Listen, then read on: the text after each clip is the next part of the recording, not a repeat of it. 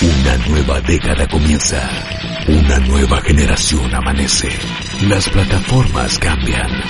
Pero la tradición se mantiene.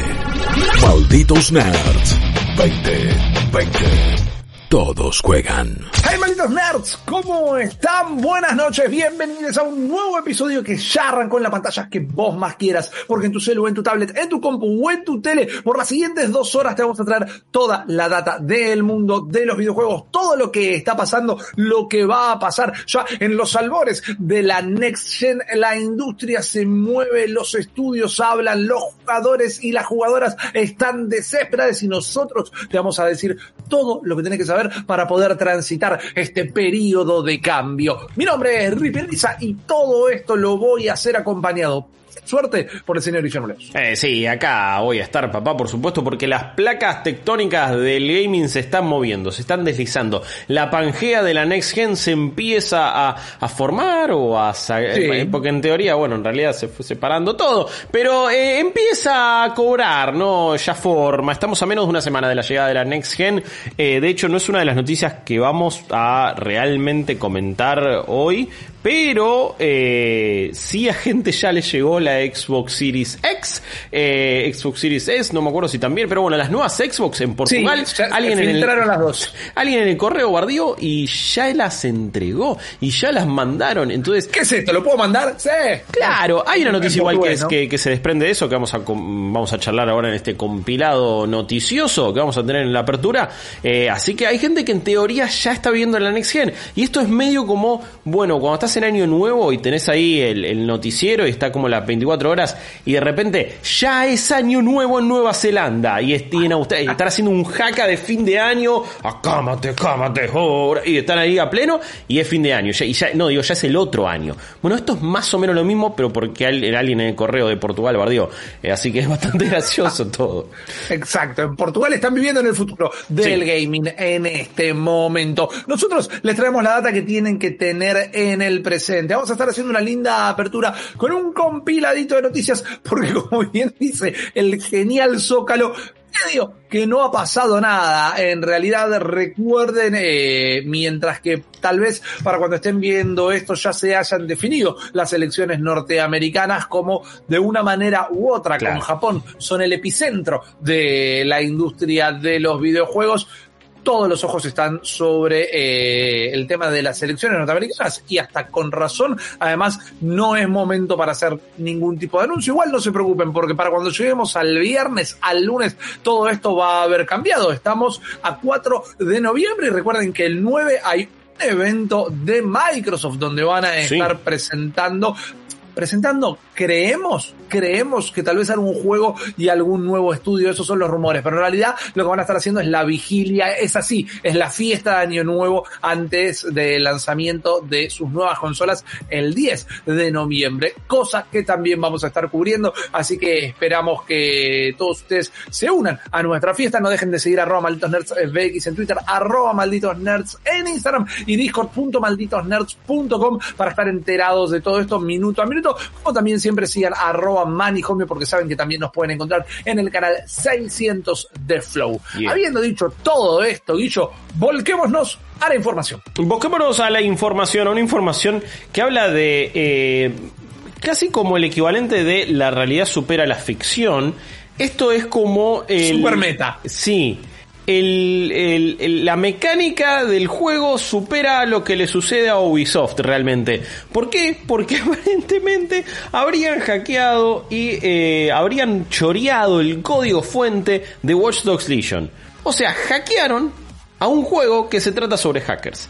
Es como el, the irony. El colmo. El colmo zarpado de un juego que eh, me parece que está teniendo como una recepción bastante mezclada eh, que por un lado se le celebran un montón de cosas, por el otro eh, me parece que eh, hay otras que, se quieren que, sean todavía mejor. Pero sí me parece que es, un juego que ha dado que hablar y que, tiene algo interesante, ¿no? No me parece que World of Legion tenga algo tan revolucionario como el sistema Nemesis en su momento de Shadow of Mordor, por ejemplo. Pero el hecho de jugar como cualquier NPC es algo distinto que hemos visto en un juego de mundo abierto, por supuesto con sus limitaciones, sus cosas raras, que las voces sean eh, hechas aleatorias con un modificador, pero es el mismo actor o actriz de voz, y de repente, no sé, una señora grande tiene una voz de una mm, piba de 20 años, es raro por el algoritmo, pero no deja de ser un concepto fascinante. Eh, es un juego que, que, me parece que ah, de cierta manera, mientras más lo voy jugando, quizás hasta lo podría recomendar. Pero lo loco es que un grupo de hackers lo choreó y eh, la rebardió, porque por un lado están pidiendo eh, algo a cambio, ¿no? E, este es un okay. grupo y sí, medio que tienen al código fuente eh, secuestrado y están pidiendo, eh, es, es, como una toma de rehenes del código fuente del juego, más o menos, y están pidiendo entro, entonces ¿Qué piden? que... ¿Qué reclaman? Y piden obviamente que se, se, se, hagan cargo y que les den algunas cosas, no, no, no sé si, si, si han dado a conocer eh, sus pedidos, pero okay. sí es lo, lo, denominan como un ransomware group y eso es cuando es un grupo de hackers que hace justamente eh, algo que se llama ransomware que es ponele te, te, te hackearon a vos es un virus que entró en tu máquina y te toma algunos archivos importantes y a cambio te pide Bitcoin, a cambio te pide de plata. escondidas. Eh, algo es así. Un secuestro, es un secuestro. No de una persona, sino de data. Sí, el grupo se llama Egregor,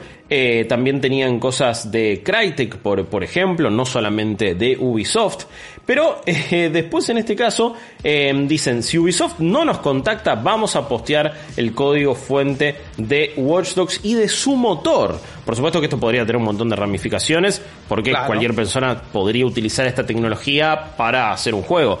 Si eso después se puede rastrear de alguna manera y que quede comprobado que utilizaron este tipo de, de código fuente, no lo sé, digo, no, no, no sé si veo a otro publicador importante o otro estudio importante utilizando ese mismo código fuente, porque si alguien se da cuenta, medio que queda mal, me parece. Claro. Eh, después también dicen que este desarrollador está nominado no solo para el agujero del, del, mes, sino también para ser los payasos del mes. Directamente eso está en su comunicado, lo dicen de esa forma. Eh, eh, encontramos directamente el código fuente en un acceso libre en su, en su network principal, eh, había archivos importantes sin ningún tipo de protección, nada, van detallando justamente eh, todo lo que le hicieron y cómo eh, consiguieron 558 gigas del código fuente y de archivos de Watch Dogs Legion que tienen acá. Eh, ¿Qué va a pasar con esto? No lo sé. ¿Cuánto podemos analizar? Tampoco, pero me resultaba muy gracioso y bastante irónico el hecho de hackear un Watch Dogs. Y Ubisoft ha sido igual también una empresa que ha tenido muchos problemas en, bueno, más allá de las muchas acusaciones que ha tenido, sobre claro. todo este año, de abusos, de malas prácticas y, y, de cómo se han manejado muchas de sus cúpulas, eh, siempre ha tenido muchos temas con evitar el, la filtración de información, de sus anuncios para E3, de juegos que se vienen. A veces es su responsabilidad, a veces han sido otros lugares como de, supermercados, otras tiendas. Recordemos lo que había pasado con ese supermercado en Canadá en la E3 pasada, ¿no? Correcto. Que Watch Dogs Legion se dio a conocer de esa forma, si no me equivoco, de hecho. Así que Watch Dogs sí. Legion en sí mismo fue un juego que se filtró, eh, siendo un juego nuevamente de hackeo, lo cual es bastante, bastante irónico. Eh, no sé qué, qué, qué, se podrá hacer con esto, no sé qué va a hacer un usuario, pero quizás no es de un publicador tipo 2K que termina utilizando ese código fuente si se libera. Pero así como cada tanto aparece un juego en Steam que lo hizo, lo hicieron dos personas y te sorprende cómo se ve. Y quizás lo veo de esa forma. Desarrolladores chicos que de repente tienen código fuente para hacer un juego de mundo abierto, un juego con las capacidades de tener NPCs generados así, pero más claro. chico que no sea mundo abierto y romperla, no sé. Eh, claro, ahí habría un tema. No sé cómo se maneja la moral del asunto, ¿verdad? Porque entiendo cómo podría ayudar un montón de gente, pero está obtenido de una manera medio non santa. Estos estudios chicos no son quienes lo robarían en esta situación hipotética que planteamos, pero están comprando una bici robada también sí. hasta cierto punto. Igual el tema es como eh, va derechito a por qué el 2020 fue el año más 2020 que tuvimos. Y en uno de los capítulos, va en el capítulo de noviembre, va el hackeo al juego de los hackers. Es realmente terrible. Por el otro lado, de toda esta situación, alguien que parece tener la vaca bastante atada y yo es la gente de Fortnite que eh, el otro día jugamos, estuvieron unas partidas fantásticas, las pueden ir a buscar en nuestro canal de YouTube con Maca y con Jess, la descosimos realmente eh, y sobre todo disfrutando del evento de Marvel que todavía no termina, se habla de que la nueva temporada va a cambiar justo tal vez la semana que viene, cuando sea el lanzamiento de las nuevas consolas, pero como cuando hablamos eh, de Fortnite, y esto es un tema que ya hemos tocado y que a mí me sigue resultando fascinante realmente porque habla un toque de la evolución del medio. Fortnite no es ya solo un videojuego, sino que Fortnite se transformó en una plataforma. Eh, no solo es un juego como servicio, no solo es una experiencia, se estrenaron pelis en Fortnite. Este fin, semana pasado mismo, si no me equivoco, hubo nuevos recitales y los recitales de Fortnite no son nuevos, ya tienen dos o hasta tres años por momentos y ahora parece que se vienen unas colabos con Disney Plus. Sí, eh, se viene como, bueno, ya sería la segunda. Estoy pensando cuántas cosas con Disney hicieron. Porque ya tuvieron el evento de Star Wars, claro, todo Marvel ahora, Avengers, dos veces, Avengers por dos, digamos, porque fue así. Y em, ya son como varias veces entonces que ha colaborado con propiedades referidas a Disney. Esta colaboración vendría más como un cierto beneficio casi. Se supone, porque medio que se filtró esta información, que desde el día que se anuncie hasta el 31 de diciembre de 2020, o sea, hasta fin de año, eh, comprar V-Bucks o cualquier tipo de transacción que implique dinero de verdad en el shop, te va a dar hasta dos meses gratis de Disney Plus. Es como un... Sí, no, no está nada mal. Eh, Para nada. Un servicio que en Estados Unidos, ¿cuánto cuesta? Supongo que 10 dólares no lo recuerdo. Me imagino que tiene que estar por ahí, pero. Y hay que ver si esto no tiene algún tipo de bloqueo de región. Es decir, si yo compro Vivax, si me deja eh, aplicarlo a la versión local de Disney Plus, esa promoción, ah. pero no es una mala promo para nada. No, no, no. en Estados Unidos sale 7 dólares al mes. Eh, no llega a los 10 dólares y son también pueden ser 70 dólares creo que al año y tenés ahí como un descuento. Pero, pero sí es como, bueno, va a estar entonces eh, asociado a Disney Plus. Esto puede significar, no sé, algo de Mandalorian Baby Yoda llega. Oh, qué bien. Una mochila de Baby Yoda. lo, acabo de pensar y digo, esto es tan obvio, ¿por qué no sucedió ya? ¿Cómo no va a estar Baby Yoda en Fortnite? Lo tenés en la mochila. Te, dice cositas, tira la mano, eh, se come la ranita, ya está, tiene que pasar, no entiendo por qué no sucede todavía, eh, quizás termina siendo así, tendrá que ver con otras cosas de Disney Plus, tendrá que ver con las series de Marvel, quizás todo desemboca en el anuncio de un nuevo trailer en el modo Party Royale. Ok.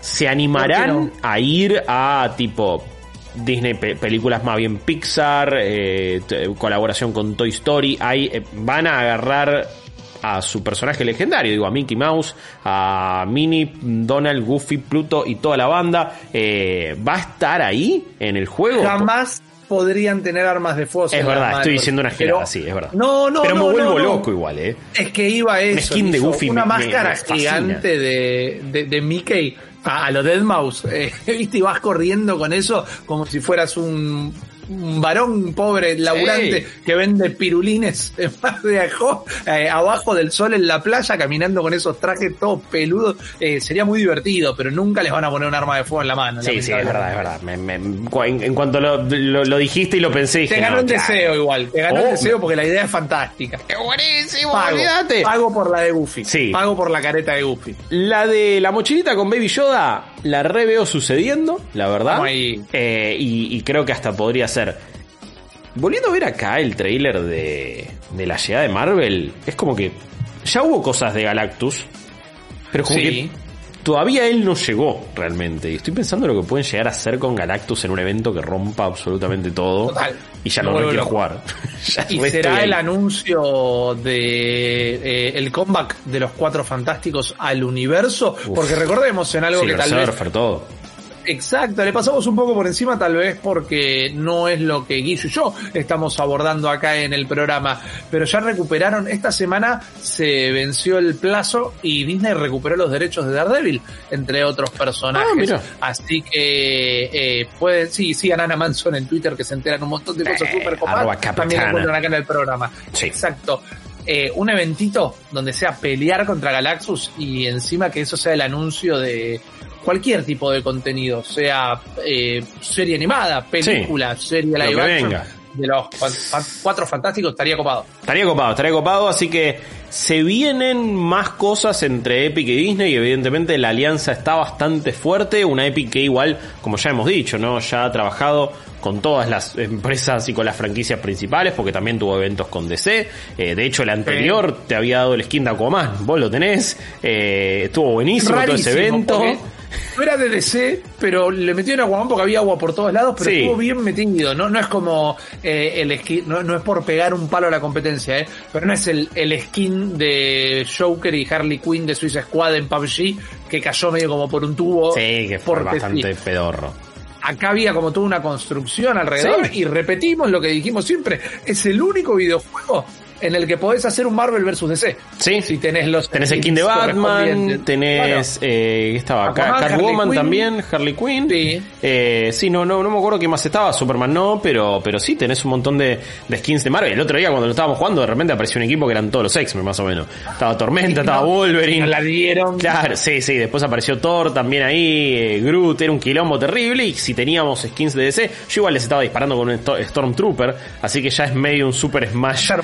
Eh, Battle sí, Royale. totalmente. Es fantástico, es fantástico y la verdad que eh, tantos años después, incluso no jugándolo tanto y, y, siempre es en general en vivo, sigo disfrutando de Fortnite y de las locuras que ofrece. Pero, Rippy, no es la única noticia que estaba pasando en Dame más, dame más. Te amo, te odio, dame más. Epa, epa, epa. Eh, ¿Qué onda Fasmofobia ya a esta altura? ¿Cómo lo seguiste jugando? No lo seguí jugando tengo muchas ganas. Tengo muchas ganas y tengo amigas que lo están jugando a pleno, pero que quizás se mandan con streamings a la noche y, y, no me puedo sumar. Pero tengo muchas ganas de arreglarlo porque sé como, eh, de arreglarlo, perdón, de jugarlo porque que hubo un par de parches que arreglaron cositas. Igual me parece una pregunta muy pertinente.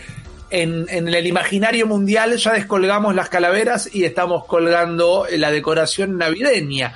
¿Qué pasa con Fasmofobia hoy por hoy? ¿Pasó el cuarto de hora? ¿Van a hacer cambios? ¿Qué onda, Guillo? Bueno, no parece haber pasado el cuarto de hora y de hecho es una historia medio a, Among Us en cuanto a cómo cambian los planes de un desarrollador, ¿no? Eh, básicamente el, el, el, equipo de, de, desarrollo en este caso y, eh, a, a, ver, en realidad es un desarrollador, esto de Kinetic claro. Games es alguien que se hace llamar D-Nighter o DK-Nighter, eh, que este es su debut y lo ha hecho solo, no sé si ahora ya tendrá gente eh, ac acompañándolo. Básicamente en una entrevista con IGN dice que inicialmente planeaba tener un periodo de early access bastante corto. Es como, bueno, sacamos el juego, probamos algunas cositas, le iba a agregar contenido y después ya lo lanzaban. Pero después del tremendo éxito que está teniendo el juego, dice, y me parece que las expectativas de la gente han subido un montón y tengo que reconsiderar los planes a futuro para el juego. Básicamente va a estar arreglando un montón de bugs antes de ponerse a trabajar en nuevo contenido. Quizás esto hace que y de repente los personajes se mueven un poco mejor, que ciertas complicaciones que nosotros notábamos a nivel control, que igual no era algo que no te hacía jugar o te impedía disfrutar del juego, la verdad, pero era algo claro. que, bueno, claramente podía estar mejor. Quizás se va a dedicar a eso antes de meter nuevo contenido. Eh, después también. Me parece bien. Sí. Me parece eh, realmente bien porque es un juego que lo hemos comentado.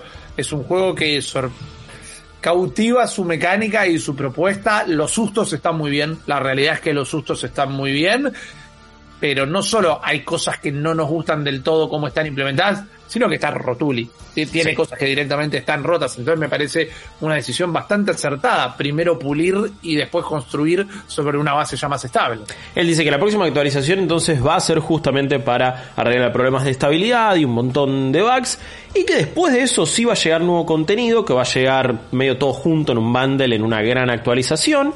Todas estas actualizaciones van a poder jugar en la versión beta del juego, que creo que simplemente tenés que ir a las propiedades del juego en Steam y activar como la versión beta. Entonces vos okay. eh, entras como a esos servidores de prueba, es, es, algo bastante conocido en un montón de juegos.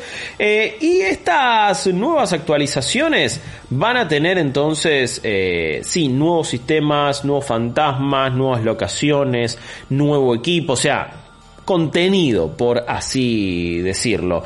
Eh, después también me parece que va, va, a haber cosas que no sabemos y que no, no se han anunciado todavía. Van a también ver eh, cómo pueden hacer y cómo pueden probar entonces eh, un sistema de PvP. De hecho, están planeando también un sistema de PvP. De hecho, públicamente el desarrollador habilitó eh, una lo que es como un tablero. No sé si conoces lo que es la plataforma Trello, de que no es, no es Dani, Trejo. Trello, no sé cómo se le dirá. Que es justamente, muchas veces vos creas un tablero y es una herramienta colaborativa, ¿no? Para trabajar en conjunto, vos vas agregando cosas, poniendo goals. Y eh, esto es público, entonces podés ver un montón de cosas. Que, de hecho, él lo pone acá, eh, D-Nighter habla de el, el backlog, de son las cosas que tiene como para ser ya medio anotadas antes, que habla de hacer un nivel en una prisión, por ejemplo. Recordemos que este juego también es VR, entonces quiere agregarle soporte áptico para algunos controles que lo puedan hacer, hacer un nivel de mansión. Después tiene otra cosa que es, ah, de hecho, para, voy a, voy a compartirlo acá para que lo puedan ver. Eh, me parece que es, más apropiado todavía. Porque es bastante interesante, de hecho, que un desarrollador de este nivel de transparencia no sé, me parece que en otros juegos más grandes, por supuesto que los colgarían de las partes íntimas a un montón de desarrolladores, lamentablemente. Pero está bueno el, nivel de transparencia que ofrece. ¿Ves? Totalmente de acuerdo. Tenés acá eh, la to-do list que habla de grabar algunos efectos de sonido, agregar nombres, eh, bueno, localizar ciertos nombres de fantasmas, eh, que haya un clima aleatorio, añadir un montón de cosas, bueno, hay, un montón de cosas que tiene que arreglar, lamentablemente, eh, hacer incluso velas que se puedan colocar en ciertos lugares, después también ideas que quieren probar, por ejemplo, eh, bugs notorios y que ya son conocidos, cosas que están en progreso y algunas otras que ya se han hecho, por ejemplo. La verdad que me, parece que está bueno como, como lo plantea. Creo que es la movida correcta, pero ya conocimos y ya, y ya hemos dicho lo, contradictorio que es todo y que son estos juegos que de repente tienen un éxito tremendo, como la expectativa de la gente es muy grande y como a veces se pierden ese, esos 15 minutos de fama y para cuando sale el nuevo contenido o no es suficiente o no termina teniendo el mismo impacto y se empieza a desinflar un poco el fenómeno. Por ahora Fasmofobia sigue siendo lo más vendido en Steam, sigue siendo muy transmitido, sigue siendo una fuente de generación de contenido importante, pero, pero ojalá pueda sacar ese contenido en un momento donde el juego sigue estando fresco y la gente lo pueda aprovechar porque la idea está muy buena y a pesar de que querríamos que se juegue mejor, la verdad que celebramos eh, el concepto. Sí, además tiene como pasta de campeón, o sea, eh, con algunas mejoras mínimas podría llegar a ser realmente un, gran juego. Eh, y esto de tener esta transparencia, como vos bien lo decís, me parece que habla también un poquito de la nueva escena independiente. Eh, que también lo decíamos, ¿no? Desarrolladores y desarrolladoras que tal vez eh, se les despertó esta pasión o se les prendió la lamparita con lo que fue hace 10 años la primera oleada independiente grosa. Hoy la siento más artesanal hasta cierto punto, pero también esto colaborativo, eh, perdón, que utilice esta plataforma colaborativa. Andás a ver si no termina resultando en gente que le quiere dar una mano, en gente que se sume al proyecto. Al equipo, sí, seguro che, esto que querés hacer con el clima, mirá, yo desarrollé este script que te ayuda a hacer esto y esto. Bueno, vení, sumate al equipo. Eh, me parece una linda movida. Quiero que le vaya muy bien, porque me parece que es un juego que todavía tiene que arreglar algunas cosas, no solo lo que está roto, sino que para mí la mecánica, que disfruto un montón, hasta cierto punto es bastante limitada. Porque, bueno, sí, el, fantasma de Carlito, vamos a la chata y nos vamos. Me parece como que le falta un nudito o algo, pero me parece que puede ser un, un gran juego, así que le deseo todos los éxitos. Mientras tanto, en la vereda opuesta de este desarrollo ultra independiente, que sería el desarrollo más triple A que podemos llegar a encontrar, hay noticias de Days Gone, que, y esto lo digo para bien, yo pensé que no íbamos a hablar nunca más después de su lanzamiento y sin embargo se ha mantenido muchísimo más presente entre los jugadores de lo que yo hubiera arriesgado. Sí, y, y me parece también porque es un juego que, que tiene potencial, que la gente quería que, que, que, fuera todavía mejor. Incluso las personas que lo disfrutaron también sienten que, que pudo haber sido todavía un poco más. Y me parece también que está bastante limitado por las, eh, justamente por las capacidades técnicas de la consola. Por tener que funcionar en una PlayStation 4 de lanzamiento también, y que es del año 2013 en este caso, es hardware bastante viejo. Porque también el juego se mostraba con eh, directamente una idea, no, a ver, revolucionaria no era, pero sí era ambiciosa. El hecho de estas hordas, de estas olas de enemigos y de zombies gigantes, no, no gigantes, pero que eran muy grandes en, tamaño, en, cantidad, quiero decir, no en tamaño. Por favor, habla bien, Guillermo. Eh, que se entiende. Sí, medio como World War Z, por ejemplo, que lo hizo, también incluso en formato juego, pero esto pretendía ir un poquito más allá con otro tipo de inteligencia artificial para los zombies. Fue algo con, fue de hecho con lo que se vendió el juego y con lo que lo vimos por primera vez, ¿no? En esa E3 nosotros vimos que de repente era un personaje que iba corriendo para atrás y disparándole con una UCI y una escopeta a cientos y cientos de zombies. Eso después el juego no termina siendo algo fundamental o algo clave.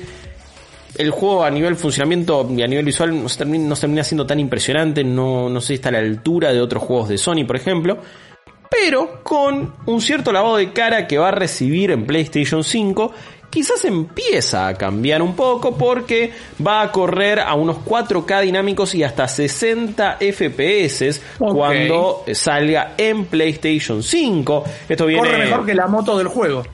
que se queda sin nafta de toque. Básicamente, básicamente vas a poder transferir tus saves desde PlayStation 4 hasta PlayStation 5. No se habla tampoco más de si, por ejemplo, por ejemplo, va a recibir, no sé, si algún otro tipo de lado de cara, algún otro tipo de mejora, si vas a poder cambiar la cámara que estaba re pegada al personaje para que no tuviera que renderizar el, juego a la vez mucha más cantidad de assets, eh, no sé si eso va a cambiar o no, pero bueno, 4K 60 FPS quizás hace que sea una experiencia más copada, va a formar parte de la PS Plus Collection, lo cual me hace decir que mucha más gente lo va a probar.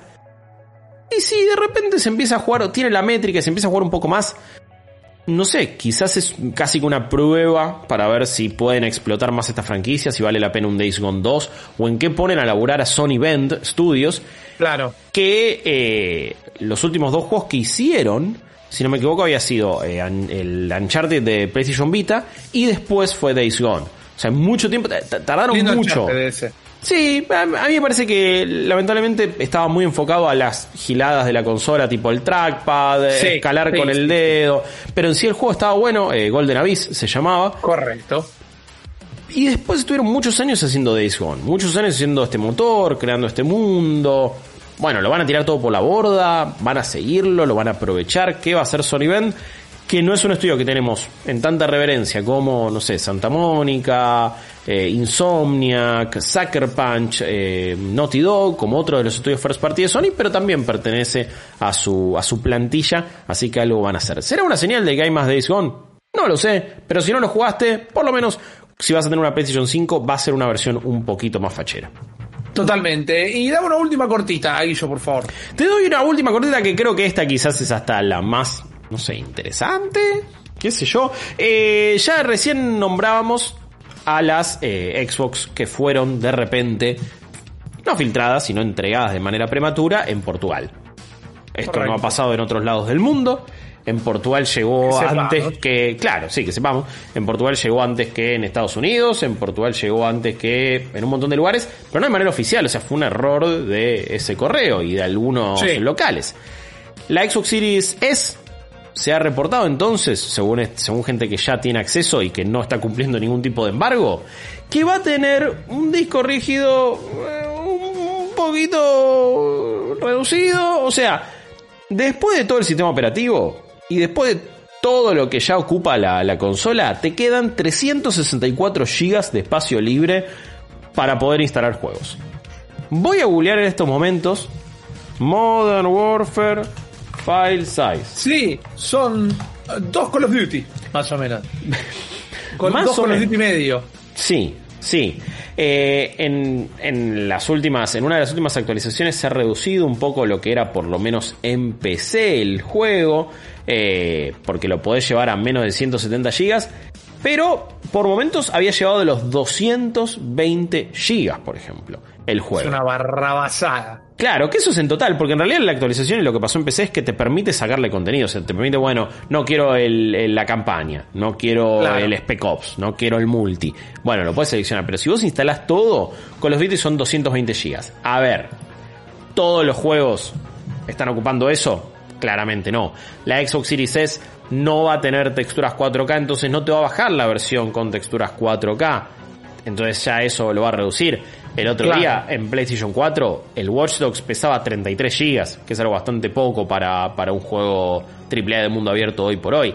Estamos promediando en los juegos AAA unos 50 GB, ponele. Más o menos, sí. Pero la verdad que si de repente tenés un caso a la Modern Warfare, no sé cuánto pesará Black Ops, ponele, no sé cuánto. Warzone ya pesa como 80 y pico de gigas solo, directamente. Eh, Warzone ya es como un, un, titán en cuanto a lo que ocupa en tu consola o en tu PC. Claro. No es la mejor de, de las perspectivas estas. Y me parece que ya te va reduciendo un poco mucho el espacio real que vos tenés para poder utilizar y, bajar juegos e instalarlos ahí. ¿Es un motivo para tirar la Xbox Series S que preordenaste la basura? Por supuesto que no. Pero quizás vas a tener que hacer más malabares. De nuevo, ya les habíamos comentado eh, muchas pruebas y muchos videos que hicieron con personas que, bueno, ¿cómo, ¿cuánto tarda en cargar un juego que corre en un disco externo? ¿Cuánto tarda en pasar del disco de estado sólido a un disco externo un juego? Y en general esos tiempos son bastante reducidos. Probablemente tengas un disco externo por ahí, quizás es USB 3.0, lo metes ahí, lo usas de backup, cuando querés usar un juego lo volvés a transferir, te va a llevar tiempo, te va a llevar menos tiempo que descargarlo, por lo menos. Pero si tenés una Xbox Series S, quizás prepárate para, esa, para ese panorama y para esa situación. Tener un disco externo y anda pasando de uno en uno y tenerlo ahí de, depósito, diría yo. Porque 300, y vuelvo a decirlo, 364 eh, GB para lo que pesan algunos juegos hoy por hoy es medianamente poco. Y si no hacemos un promedio de 50 GB por juego, son 6 juegos. No es mucho. Exacto. Sí, no, no es mucho. Igual mientras que es un tema este, porque entendemos que la gente le gusta tener todo lo que quiere tener instalado, más en una plataforma como Xbox, que tenés el Game Pass, entonces tenés la posibilidad de tener instalado un montón de cosas al mismo tiempo. Tampoco lo tomemos como algo para alarmarse, porque también está muy, muy adecuado a tu costumbre de jugar. Yo, por ejemplo, particularmente, si bajo un juego, borro un juego. Si tengo un juego, si, lo tengo ahí no lo estoy usando, lo borré. No, no dejo ningún juego colgado. Hay cosas como servicio que las querés tener todo el tiempo, como Fortnite, Warzone, ponele pero inclusive en la compu, nosotros decimos, che, vamos a streamear Fortnite, dale, lo bajo, lo juego, terminamos el streaming, lo desinstalo en la compu directamente, donde espacio me sobra, inclusive. Va a afectar dependiendo las costumbres de cada jugador. No deja de sorprender cuánto ocupa el sistema operativo y cuán poco también es el espacio que queda final para el resto de los títulos que como bien aclara Guillo, cada vez vienen más pesutis. Esto fue una ensaladita de noticias de pie para lo que va a ser el maldito Nerds del día de la fecha. Ahora en un ratito vamos a estar hablando con Flor Orsetti, nuestra especialista en el gaming local y después vamos a repasar los lanzamientos más importantes de noviembre, el mes donde finalmente la nueva generación de consolas llega a nuestro planeta Tierra. ¿Vienen del espacio? No sabemos, prometen mucho, vamos a ver cuánto es lo que entregan, pero de momento nos vamos a tomar un minutito. Ustedes no se vayan a ningún lado, que enseguida volvemos.